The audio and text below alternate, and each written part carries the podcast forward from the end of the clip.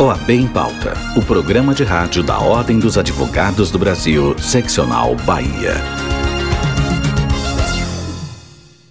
Olha, são 11 horas e 38 minutos aqui na sua Rádio Alba. estou tendo o prazer, aqui a satisfação de receber o vice-presidente da OAB Nacional, doutor Luiz Viana, advogado Luiz Viana, que está aqui conosco. Ele que já esteve, já esteve à frente da OAB Bahia, da Seccional Bahia, e hoje também está na OAB Brasil, na OAB Nacional, é, é, também trilhando os rumos do judiciário baiano, ou melhor, do judiciário do direito nacional.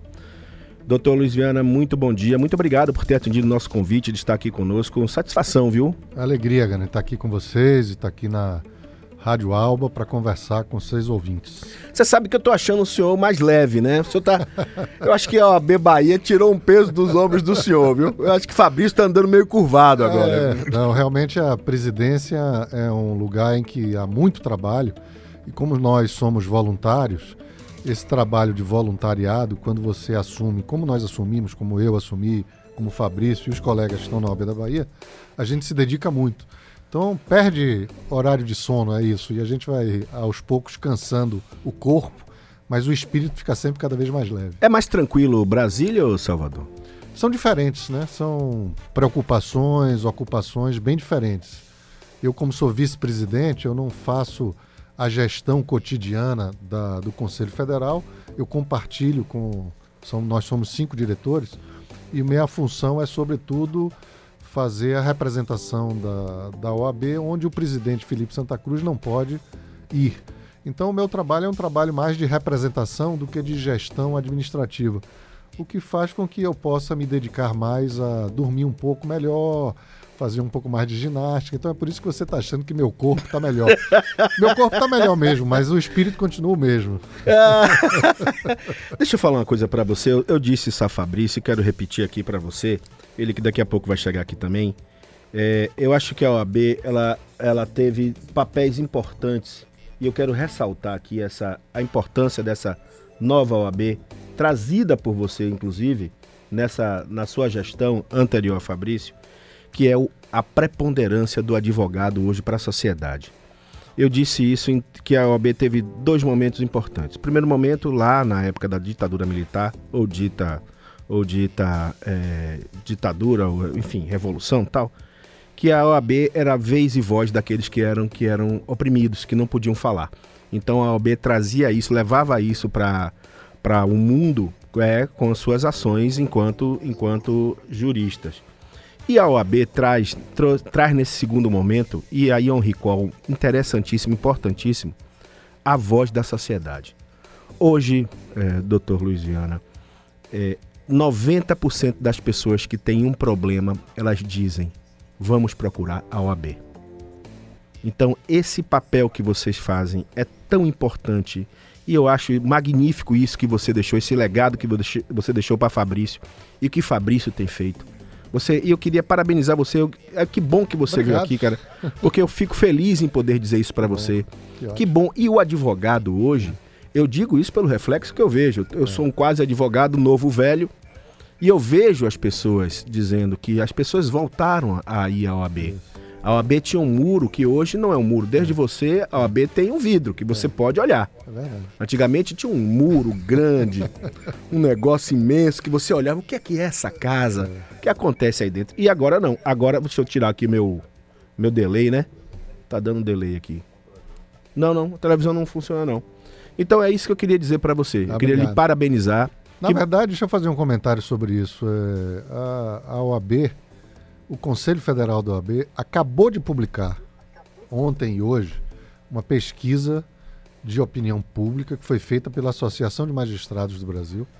A OAB é a entidade com maior credibilidade do país. É impressionante. O Ministério Público já tá ficou para trás. Não, é, não é impressionante. Perdoe os amigos do é, Ministério Público. Não, eu acho que o Ministério Público é bastante respeitável, mas o Ministério Público não é sociedade civil. Isso é que eu queria fazer o comentário. Sim. A OAB ela tem uma característica que faz com que ela seja única no sistema brasileiro, no Brasil, no sistema jurídico e no sistema político do Brasil, que seja único aqui e fora daqui. Nós somos uma entidade da sociedade civil nós não somos Estado brasileiro. Eu acabei de falar, nós todos somos é, voluntários, quer dizer, Fabrício é voluntário, a diretoria dele é voluntária, eu sou voluntário, nós todos dirigentes de OAB somos voluntários. Isso foi desde que começou a OAB em 1934. Então, assim, é, nós somos da sociedade civil e, ao mesmo tempo, exercemos algumas funções que, que são públicas, apesar de não ser do Estado. E, e a própria lei, que é o Estatuto da OAB, que a reconhece como uma instituição é, diferenciada, atribui a ela a responsabilidade, imagine, a responsabilidade de defender o Estado democrático de direito, a democracia, a justiça social, os direitos humanos. Então, assim, nós somos, ao mesmo tempo, uma entidade de classe. Sim. A gente é, organiza a advocacia, como qualquer conselho de classe. Conselho de Engenharia organiza os engenheiros. Conselho de Medicina organiza a profissão dos médicos. O Conselho Federal da OAB organiza a profissão da advocacia, mas ela não é só isso. Ela é uma instituição da sociedade civil que exerce uma função política sem ser partidária importantíssima, de dar voz àqueles que, por essa ou por aquela razão, não se consideram representados pelos estamentos do Estado, pelas instituições do Estado. Acho que teve uma diferença grande, você falou da ditadura e agora, acho que tem uma diferença muito grande. No período de regime autoritário, né, com a ditadura, havia uma, digamos assim, uma, um, uma falta de legitimidade do parlamento, do Congresso Nacional, para representar as pessoas. Hoje, isso não é mais um regime de ditadura, nada disso, mas existe uma coisa parecida, porque muita gente procura a OAB para que seja a voz de defesa e representação de seus interesses, Sim. que poderia ser canalizado para o parlamento brasileiro. Muitas vezes a gente fala coisas que não são do interesse estrito da advocacia, mas que são interesses da sociedade civil. Você falou um exemplo agora, quando a gente começou a conversar aqui, a crise do meio ambiente com esse negócio do vazamento do óleo. Certo. Repara só, o Ministério Público tem feito um monte de ações, no Brasil inteiro, inclusive, de ações judiciais para a defesa do meio ambiente, uma coisa até que merece todo o elogio. O Ministério Público Federal o Ministério Público Estadual. Mas veja, as pessoas procuram a OAB. A OAB. Não batem lá na porta do Ministério Não. Público. Muitas vezes até batem, sabe? Mas é uma coisa curiosa. Como te- tem uma imagem, eu acho que a imagem que você utilizou é muito boa. A imagem de porta aberta. Isso eu acho que a gente conseguiu fazer. Não que nos outros não tivessem, eu nem acho que os outros presidentes anteriores a mim não tivessem isso. Mas eu dei, digamos assim, maior repercussão a isso. Você talvez tenha dado mais. A, a- você tenha deixado o- a função e a, a relação com a sociedade mais leve, Luiz. É, po- pode ser. Deixa eu dar um exemplo em relação a isso que você falou. É, na nossa gestão, nós fizemos o maior programa de obras na- no interior da Bahia. Maior programa de obras. Nós fizemos 27 obras em seccionais, oito novas. Certo. Quando eu pedi ao o doutor Adriano Mascarenhas, que foi o nosso arquiteto, para fazer um projeto padrão para as sedes que a gente ia construir no interior, eu disse a ele: eu quero duas coisas: utilidade e transparência. E literalmente ele botou o vidro, que você falou, literalmente. Eu queria que as pessoas olhassem da rua e vissem lá a OAB lá funcionando. Ou seja, você precisa passar a imagem para as pessoas de que está aberto mesmo. É uma casa do povo, É viu? uma casa da cidadania, eu acho. A Eu casa acho, da é cidadania, eu é uma acho. coisa, isso, isso é uma coisa legal. Eu acho que não é uma- um trabalho unicamente meu, é um trabalho de todo o grupo da gente, o Mais OAB que está aí desde 2012, que a gente ganhou a eleição, estamos desde 2013. Mas um dos pilares é esse, a tentativa de fazer com que a gente possa abrir o máximo com as nossas limitações, né? Que, em Literalmente, verdade, deixa eu lhe dizer uma coisa, literalmente, eu fui presidente seis anos, a porta da presidência nunca foi fechada, nunca foi fechada. E olha que muitas vezes eu tinha que ter conversas, chegavam colegas, processo disciplinar, eu tinha que ter algumas conversas Reservado. reservadas e eu encostava a porta, mas a porta da presidência sempre esteve aberta durante seis anos. E Fabrício continua fazendo isso. você fez né? algo que é preponderante, que foi. é, é, eu vou colocar desse jeito, mas eu sempre rebato isso. Que foi trazer jovens advogados, jovens advogados mesmo, Isso, é jovens de idade. Isso. Você trouxe a juventude para dentro da OAB e isso é fantástico. É, é verdade. Porque eu tenho aqui, eu sou fã de uma, de uma menina que é, que é da sua gestão, que é Sara Barros. Isso, Sarinha. Fã dessa garota. É, é verdade. Fantástica. Menina parece que não dorme, ela É trabalha verdade. 24 horas tem, por tem dia. uma energia, né? Eu, eu, eu penso assim, é, e você falou que eu estava com a cara mais, mais leve. Você tá mais descansado, viu, presidente? É, quando o cabelo vai, vai embranquecendo, vai embranquecendo porque o corpo vai, vai, né, vai sentindo o passar do tempo. Mas o espírito não, não sente isso. É diferente. E quando você está cercado de pessoas jovens mesmo, assim, na idade, tem uma energia do corpo que casa muito bem quando todo mundo tem uma energia muito legal do espírito, entendeu? Então, assim, abrir para as pessoas mais jovens é muito importante, porque encara o mundo, sabe, com uma franqueza, se joga, é uma coisa assim, se joga, que é, que é muito bom, eu acho. Bom, vamos falar um pouco sobre a OAB Nacional? Claro. Eu queria perguntar a você, antes de mais nada, dos projetos que você implementou aqui na Seccional Bahia. Tá. O que é que você tem conseguido fazer, você enquanto vice-presidente da Nacional? Tá. Você tem conseguido trazer essa juventude que, que, que, você trouxe com a sua presidência aqui? É mais complicado? Como é que está lá em Brasília? Tá, é, é diferente, não é que seja mais complicado. Por quê? Porque aqui eu era o presidente de um, uma diretoria, de um conselho, com quem eu conversava absolutamente tudo que a gente queria fazer e eu era, digamos assim, aquele que era capaz de ouvir as diversas demandas do nossa diretoria, do nosso conselho e dos, dos colegas advogados e eu é, ia tocando. Todas as pessoas que chegaram perto de mim disseram: Eu gostaria de fazer isso ou aquilo. Eu disse: Pode fazer. Nós somos voluntários, então quem está com vontade de fazer alguma coisa vai ter a, a, chance de fazer. E meu, meu papel, eu sempre disse, eu só fazia duas coisas. As pessoas ficavam assim meio impressionadas. Mas como é que só fazia duas coisas? Você trabalha tanto você só fazia duas coisas como presidente. Medir e decidir. As pessoas traziam demandas, eu avaliava, fazia avaliação e decidia se ia fazer ou se não ia fazer.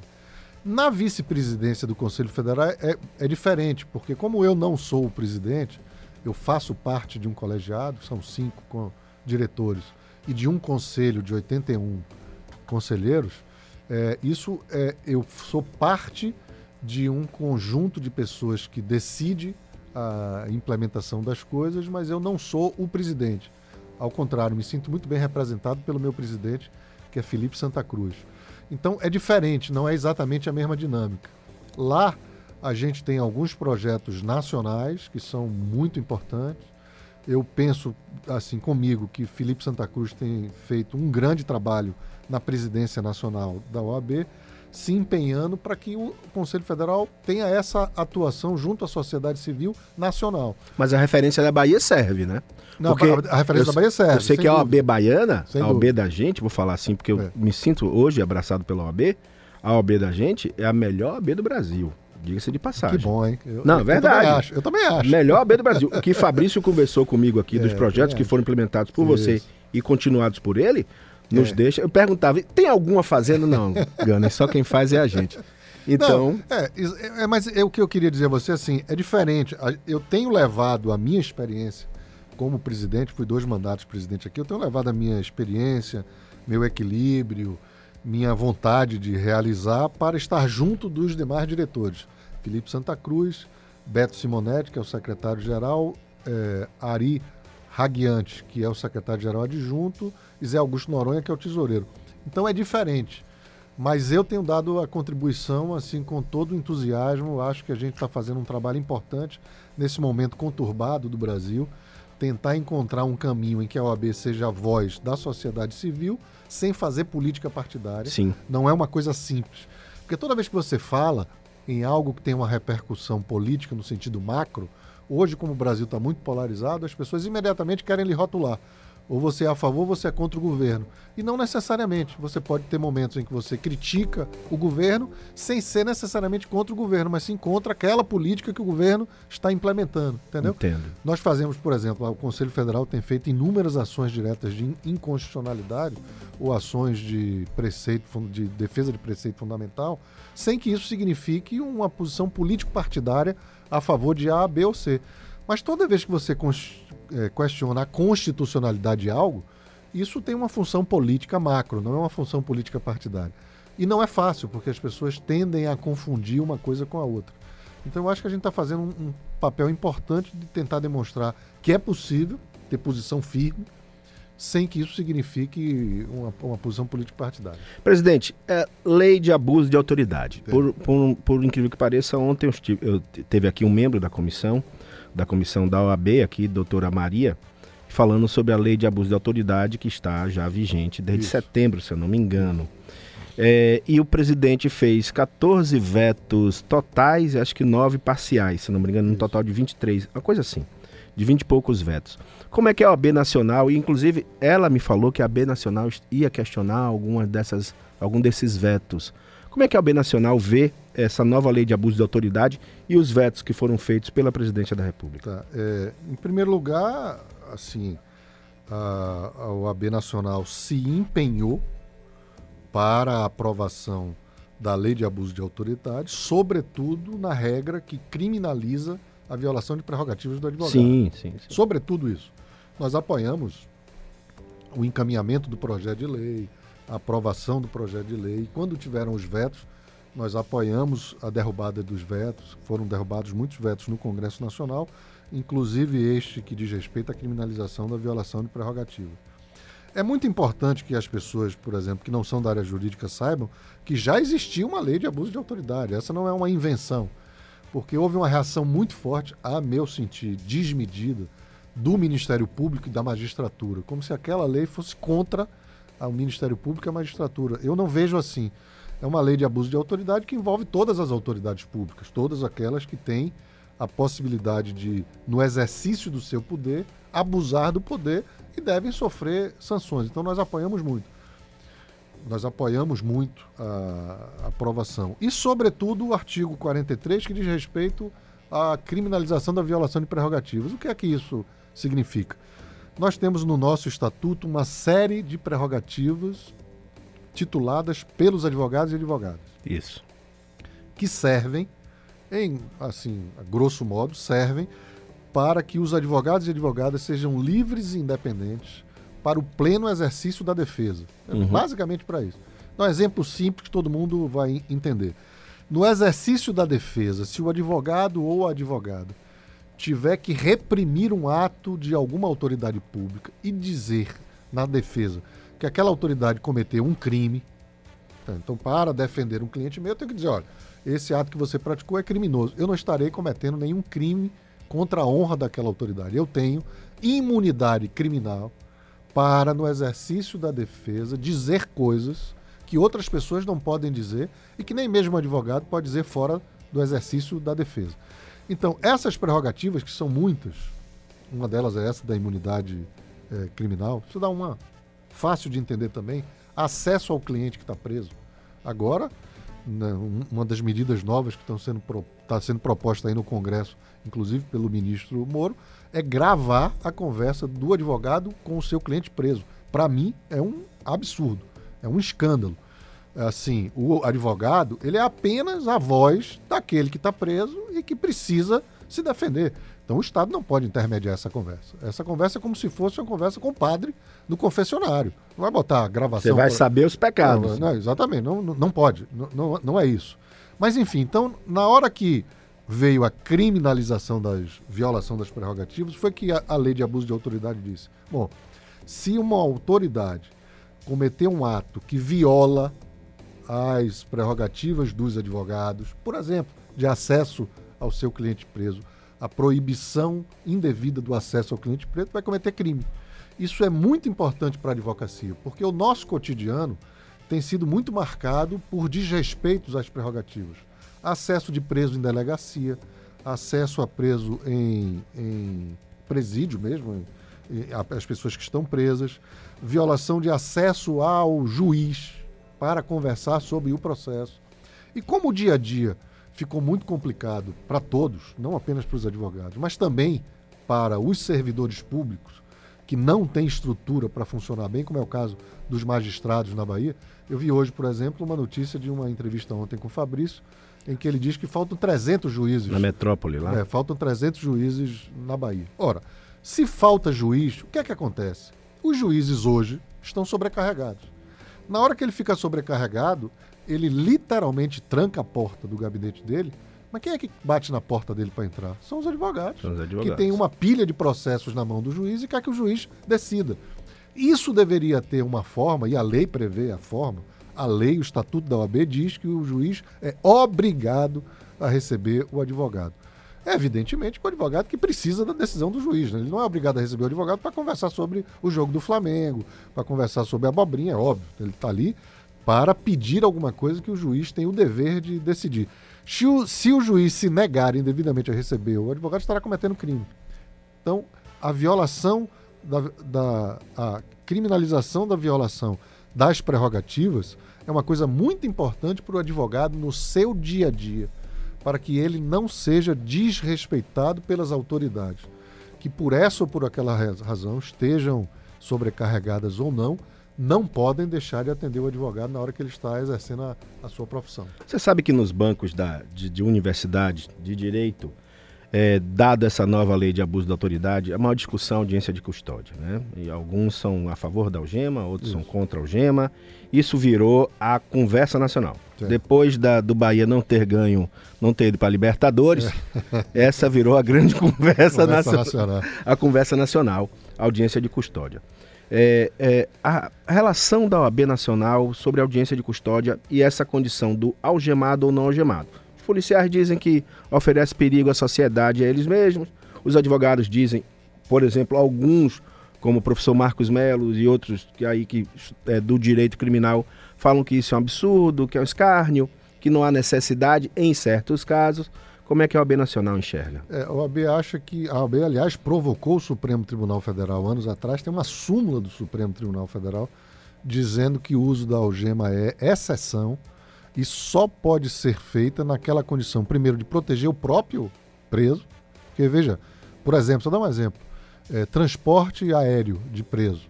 Né? O preso vai algemado como proteção dele, porque ele está num ambiente fechado, num ambiente de risco, então ele tem que se acautelar e pode entrar em pânico, pode, enfim.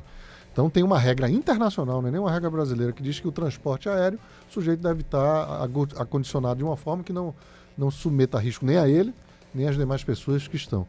Mas já tem uma súmula do Supremo. Então vira uma questão, aí é meu, meu olhar. Eu não sou criminalista, mas sou dirigente de ordem. Vira uma questão que é uma falsa questão. Esse é um problema que é uma falsa. Esta não é a grande questão. A grande questão é realizar audiência de custódias rapidamente e que um juiz, que é o Estado o juiz do Estado brasileiro, possa decidir se ele vai ficar preso ou não vai ficar preso. Mas veja, desloca. Em vez de discutir as deficiências da realização da audiência de custódia, passa a discutir uma filigrana. O cara tem que estar algemado ou não tem que estar algemado. Mas o Supremo já disse, não tem que estar algemado, salvo se for extremamente necessário para aquela situação. E olhe, é, eu sei que tem situações de risco, todos nós sabemos. Então, assim, tem que fazer uma avaliação, e é o juiz que tem que fazer essa avaliação. Se for uma situação excepcional, eu acho que deve algemar aquele que pode gerar risco. Eu não sou daqueles que acham que não tem necessidade. Às vezes tem necessidade mesmo. Às vezes você precisa conter a pessoa para a própria proteção da pessoa e daqueles que estão realizando a audiência. Mas isso já está definido pelo Supremo há tanto tempo que é exceção não, não precisava virar agora essa grande polêmica nacional, como se fosse essa a grande questão. Aliás, aproveitar o gancho que você me deu, eu penso que a reação exagerada das entidades da magistratura e do Ministério Público contra a lei de abuso de autoridade é um equívoco de perspectiva. O grande problema do Brasil não é a lei de abuso de autoridade que acabou de ser aprovada. O grande problema do Brasil em relação a isso é a falta de estrutura para que funcione bem e não precise haver abuso de autoridade. Deixa eu dar um exemplo aqui para você. Eu fui presidente seis anos da OAB da Bahia. Eu não me lembro, pode ter tido, mas eu não me lembro de ter havido um problema de enfrentamento de advogado aqui em Salvador na Justiça Federal. Você não tem problema nenhum. Ser atendido quando precisa ser atendido, você não precisa fa fazer fila para ser atendido, não tem nenhum constrangimento do advogado chegar lá. Aliás, você impetra o mandado de segurança, quando você vai lá já está julgado. Ou seja, o que é que acontece com esse enfrentamento? O que acontece? O Estado brasileiro não estrutura adequadamente a justiça.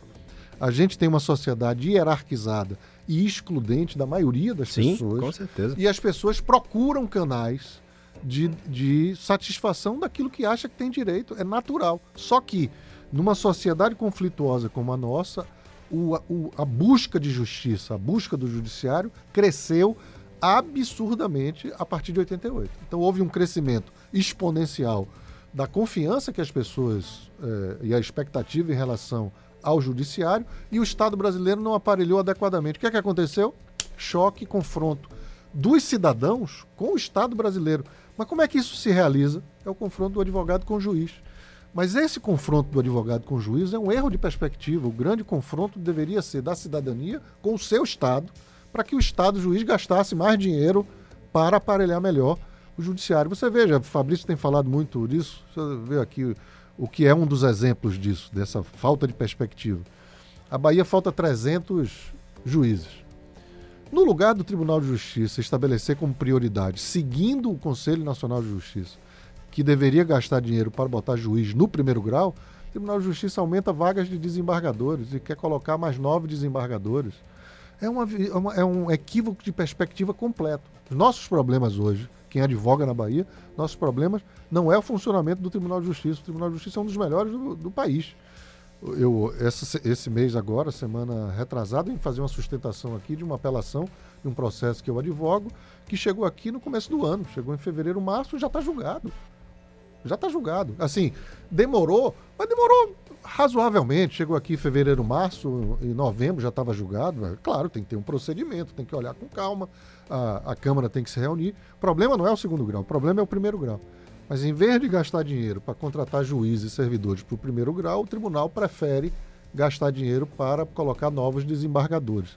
Então, essa é uma, uma, um equívoco de perspectiva. Ele está olhando para o problema achando que o problema está no segundo grau. Não, o problema está no primeiro grau. Então, no lugar de é, a OAB, e a OAB não entra nessa disputa, nessa discussão do ponto de vista pessoal, é sempre institucional, no lugar dos juízes e promotores ficarem reclamando o tempo inteiro da lei de abuso de autoridade como se essa lei fosse impedir o trabalho das autoridades. Ao contrário, deveríamos estar todos unidos para buscar mais investimento do Estado brasileiro naquilo que efetivamente é necessário para dar uma boa justiça para as pessoas. Então eu acho que tem uma, uma visão equivocada, uma perspectiva equivocada.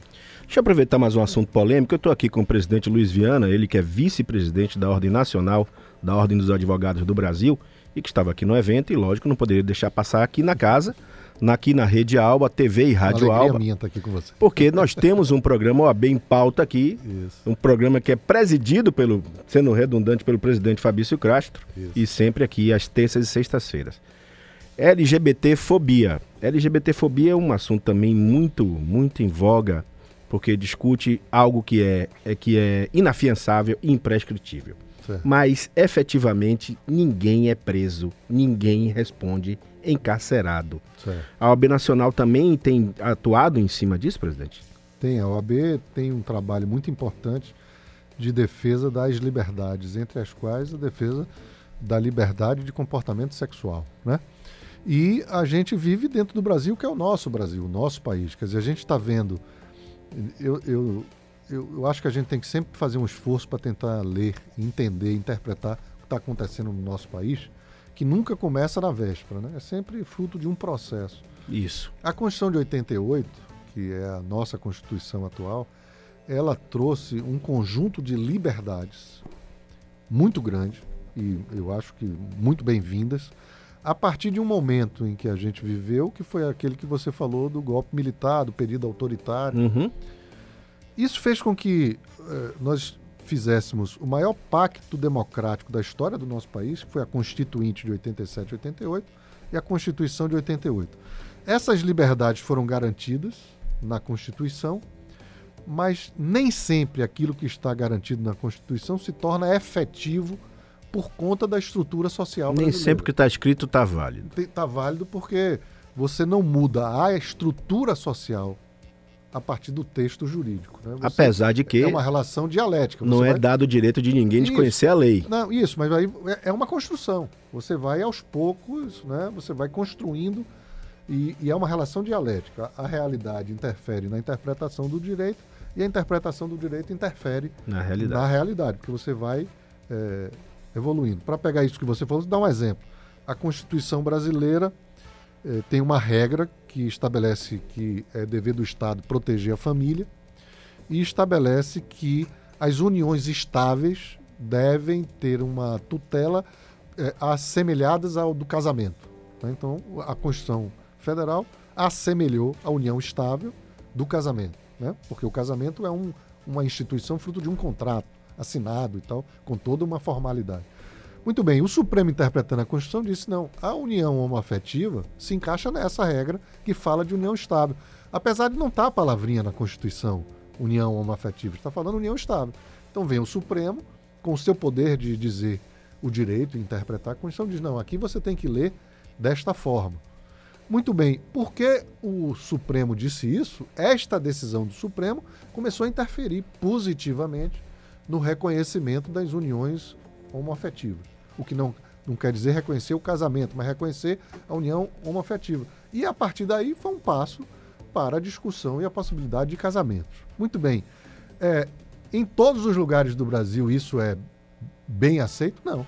Você ainda tem lugares no Brasil em que há uma reação a essa que ainda há de judicializar uma ação, né? Uma nova configuração da família, das famílias brasileiras, né? É uma nova configuração das famílias brasileiras que muitas vezes pessoas é, não se sentem representadas por aquela interpretação do Supremo. Então a interpretação do Supremo gerou uma, uma forma positiva, da, uma forma positiva sobre aqueles que não reconhecem isso.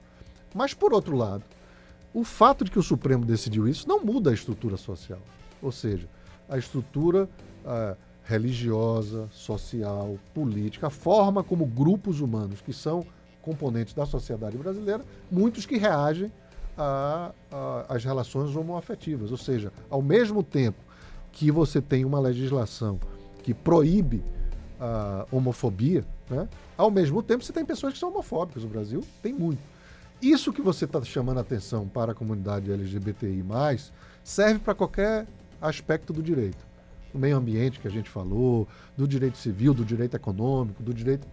Qualquer que seja, essas questões polêmicas que não têm consenso na sociedade, toda vez que o Supremo toma uma posição, vai ter uma interferência e vai ter reação. Então, como é que a OAB tem se posicionado? Tradicionalmente, a OAB sempre se posiciona a favor das liberdades, tradicionalmente. Até porque ela é sociedade civil, como eu lhe falei. Ela não tem a função, por exemplo, de fazer persecução penal dos criminosos. Essa comissão foi criada por você aqui, não foi a comissão? Não, não já tinha sido criada por Saul Quadros, que foi o presidente que me antecedeu. É, é, o, eu, eu, creio que a comissão se sentiu mais amparada, se sentiu com mais apoio, se sentiu com mais referendo na minha gestão, mas já, já existia. É, eu acho que não é possível afirmar que não existia, não. Ela já existia, foi criada pelo presidente Saul Quadros, eu, na nossa gestão a gente deu, digamos assim, um pouco mais de apoio, entendeu? Eu acho que isso é muito importante a gente pensar, porque é, seria muito simples se a nossa sociedade fosse uma sociedade monolítica, todo mundo pensasse igual. Não, a nossa sociedade é uma sociedade heterogênea, e é bom que seja assim. Você tem múltiplas formas de ver a vida. O que no regime democrático deve prevalecer é, primeiro, o, a tolerância com a possibilidade do outro ter uma forma de ver a vida diferente. E se conduzir de forma diferente, respeitada a lei. É esse o parâmetro da, da democracia. Ou seja, você e eu não precisamos pensar da mesma forma.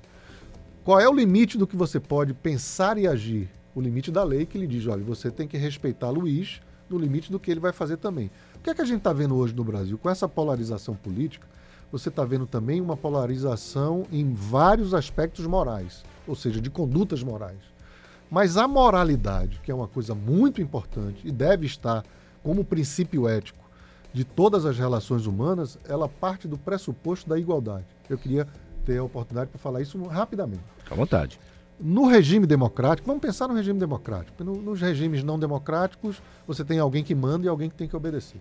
Nos regimes democráticos, que estão, nos regimes políticos democráticos, que estão baseados no princípio da maioria, ou seja, quando você tem visões diferentes de mundo que levam a condutas diferentes, a ações diferentes, a pensamentos diferentes, vai prevalecer, deve prevalecer o da maioria, respeitada a minoria.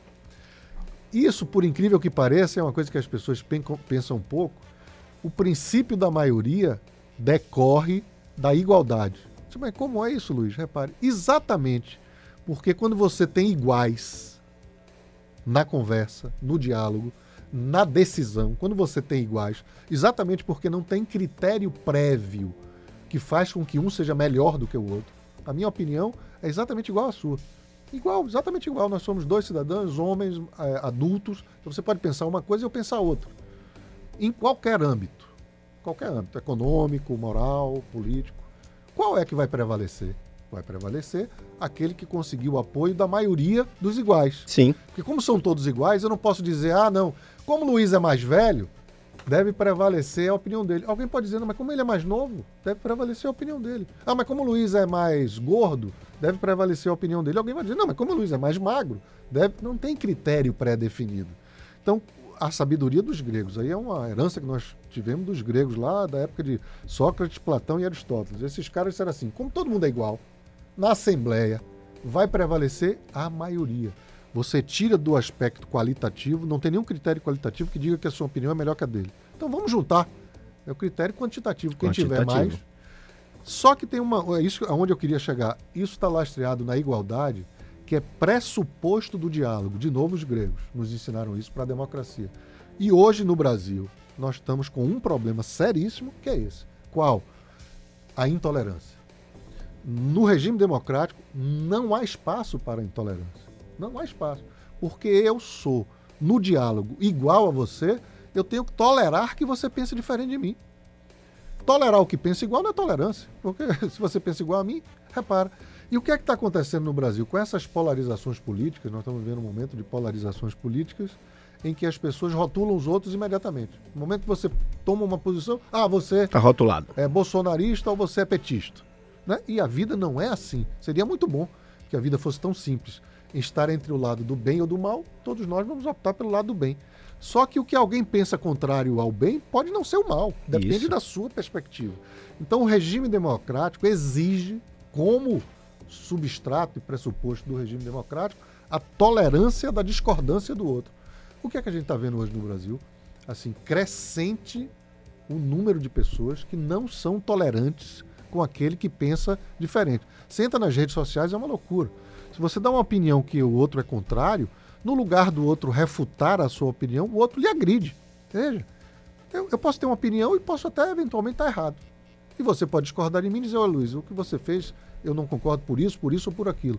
Então nós fomos construindo um ambiente, e eu acho que a gente ainda precisa aprender a usar as redes sociais, nós fomos construindo um ambiente de polarização com intolerância. Isso é a antítese da democracia, que está pressupondo o diálogo onde todos são iguais. Então, assim, esse momento do Brasil é um momento chave, eu acho. Vai, tá, nós estamos aqui.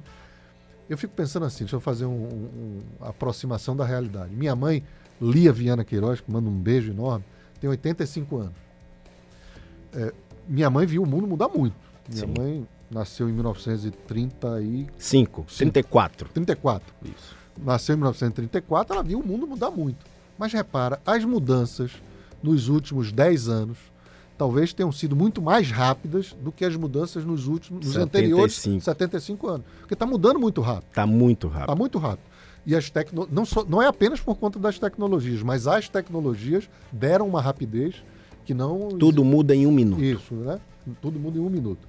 Então o que é que acontece? Nós estamos num momento do Brasil, com, com esse momento da rapidez nas novas tecnologias, que vai apontar o que seremos nós os próximos 50, 100 anos.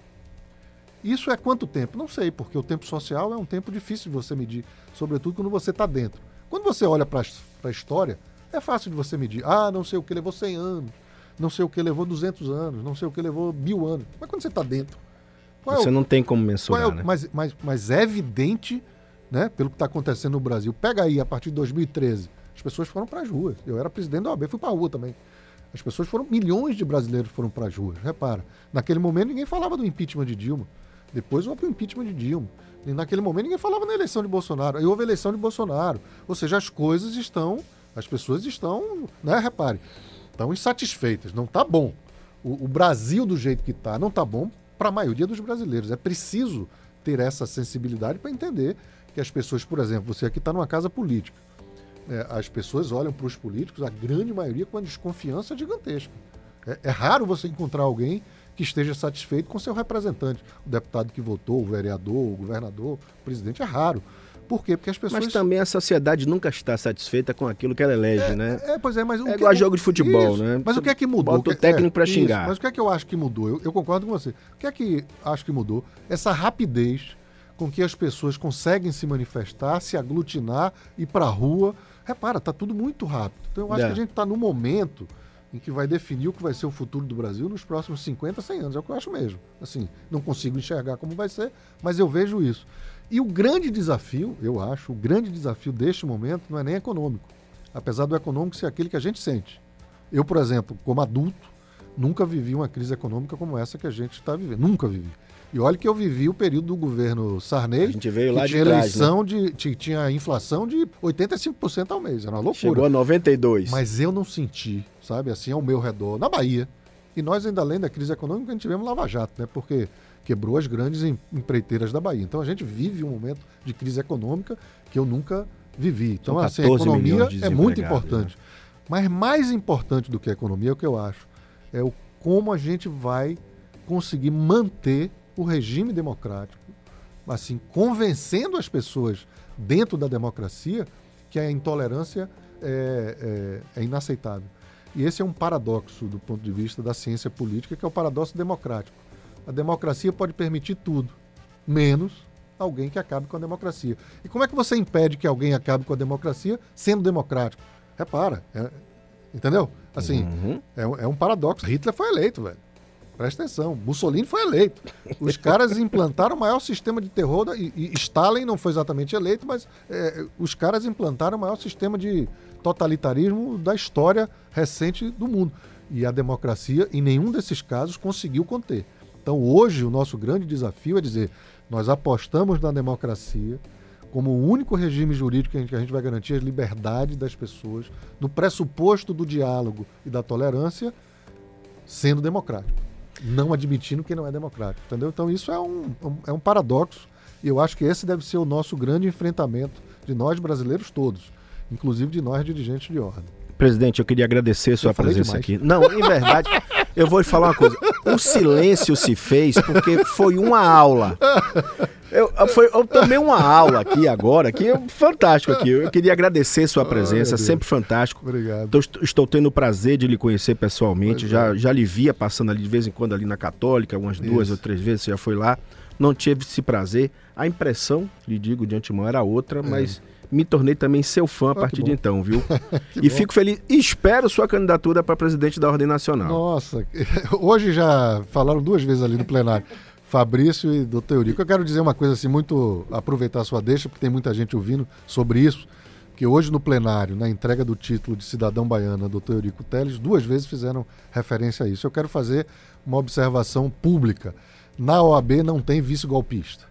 Na OAB não tem vice-golpista. Eu pretendo ser, eu pretendo ser o melhor vice-presidente que a OAB Nacional já teve ao longo desses próximos dois anos. Eu estou há um ano, né? Nos próximos dois anos. E se Deus quiser, e se isso me habilitar, poder chegar lá a ser presidente. Mas nesse momento o que eu quero é ser o melhor vice-presidente que o Conselho Federal jamais teve. Já vou avisar o presidente Fabrício, a Manta, a Paulo Fortes, que eu faço parte dessa equipe de comunicação. Oh, que bom, que bom, que Presidente, muito obrigado por sua presença obrigado aqui. A você. Vai voltar para Brasília ou fica em Salvador? Não, eu fico até segunda-feira. Fica até segunda-feira. Segunda. Vai comer a muqueca agora? Ah, eu vou comer dendê hoje, hoje em Santa Barra, Eparré. presidente, um abraço para você. Um abraço Obrigado, grande. viu? Eu que agradeço. Uh, olha, a gente vai ficando por aqui. Segue agora a nossa programação normal aqui na Rádio Alba. Muito bom dia para você. Nós estivemos agora com o vice-presidente nacional da Ordem dos Advogados do Brasil, Luiz Viana, que foi presidente aqui durante seis anos aqui da Ordem dos Advogados do Brasil, seccional Bahia, que hoje está presidida por Fabrício Castro. A todos um grande abraço. Até amanhã. OAB em pauta.